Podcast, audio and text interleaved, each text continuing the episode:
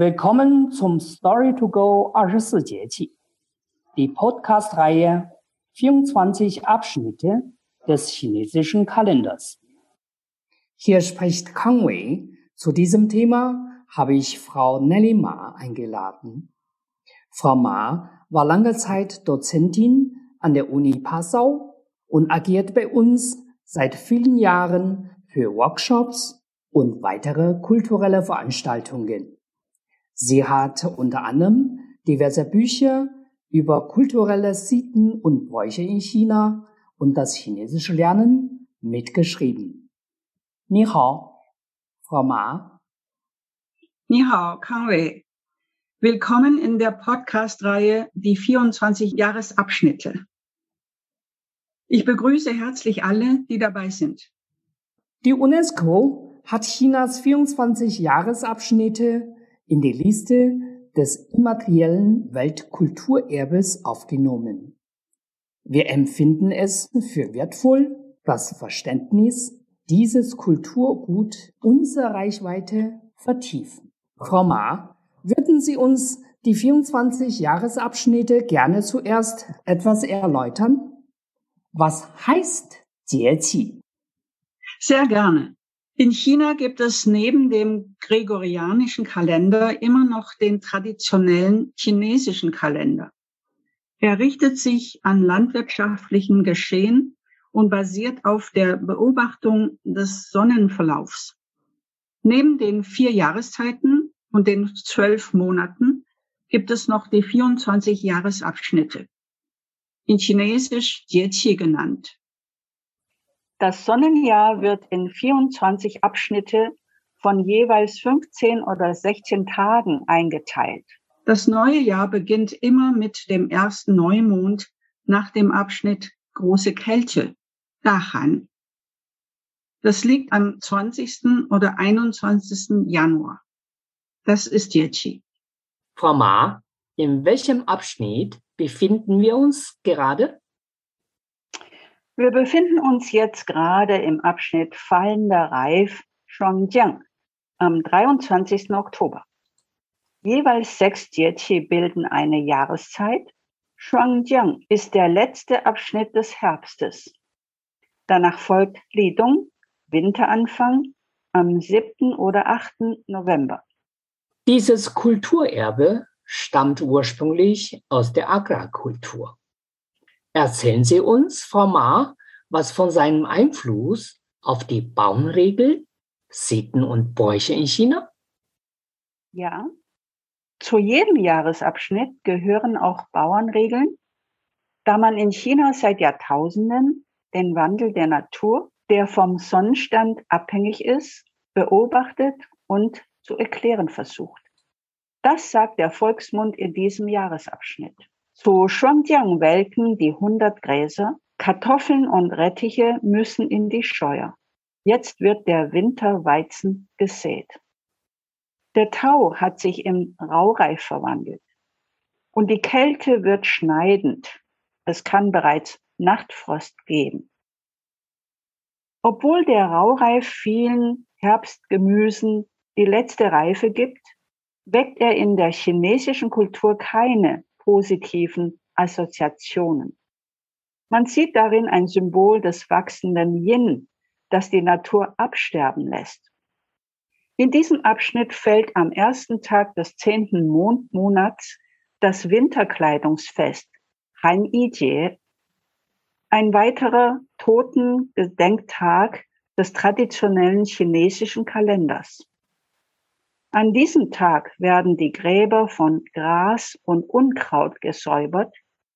Man verbrennt für die Toten symbolische Papierkleider oder Papiergeld mit Kleidungsmotiven, damit sie im Jenseits den Winter gut überstehen. Der Patron dieses Jahresabschnitts ist ein bärtiger Krieger, der Schwerter schwingt und damit die bereits nahende Winterkälte ankündigt. Mhm.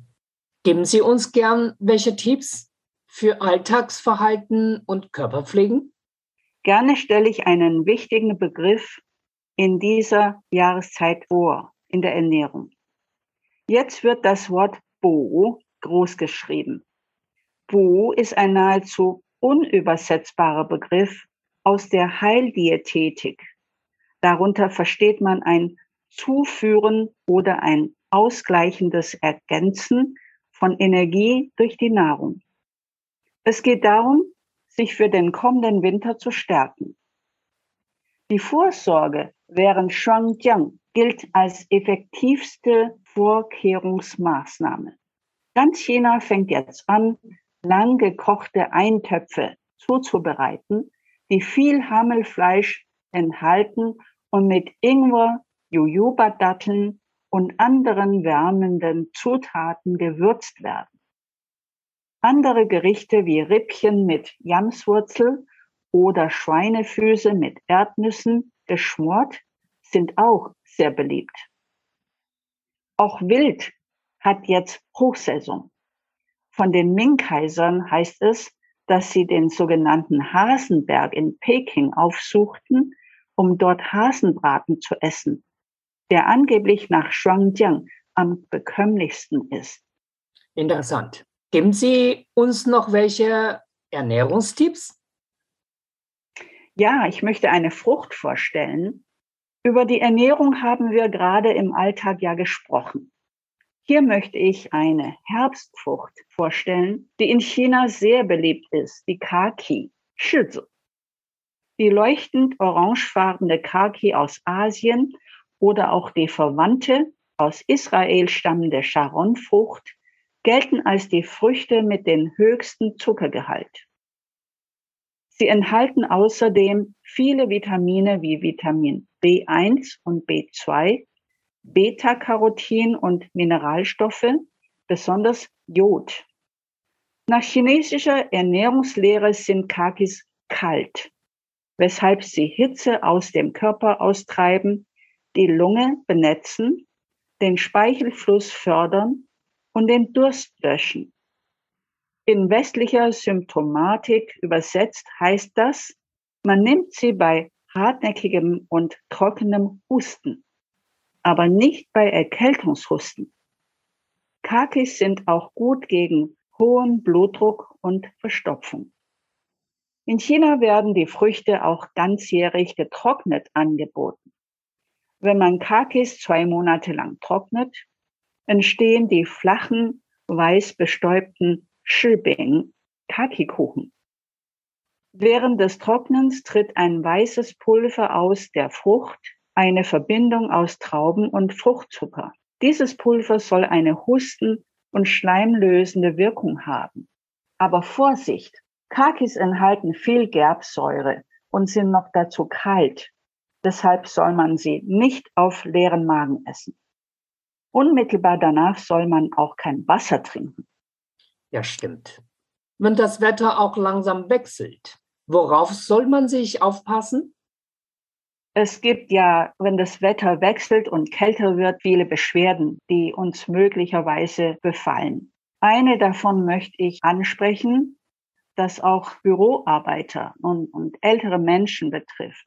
Viele Büroarbeiter und ältere Menschen leiden unter eingeschränkter Beweglichkeit der Schulter. Dieses Problem bezeichnet man in China als 50er Schulter, Bei der folgenden Massage konzentriert man sich auf den Punkt Schulterbrunnen, Das ist ein Akupunkturpunkt. Er liegt in der Vertiefung an der höchsten Stelle der Schulter. Die Massage muss von einer zweiten Person durchgeführt werden, die beide Hände auf die Schultern des sitzenden Patienten legt. Mit der ganzen Hand werden die Muskelfasern durchgeknetet erst mit sanften, später mit zunehmendem Druck. Ein angenehmes Entspannungsgefühl stellt sich ein und strahlt bis in die Arme und den Rücken aus. Diese Massage wirkt schmerzlindernd und treibt den Wind aus, der nach chinesischer Vorstellung das Leiden verursacht hat. Mehr Übungen wie die Übung zur Magenstärkung und auch Kochrezepte finden Sie im Buch Gesund Leben im Jahreskreis.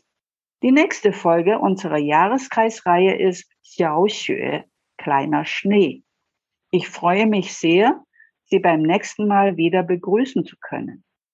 Toll, Frau Ma, das war wieder ganz interessant, auch für heute. Übrigens, das Buch Gesund leben im Jahreskreis kann man bei uns erwerben. Infos dafür findet man auf unserer Homepage www.confucius-münchen.de.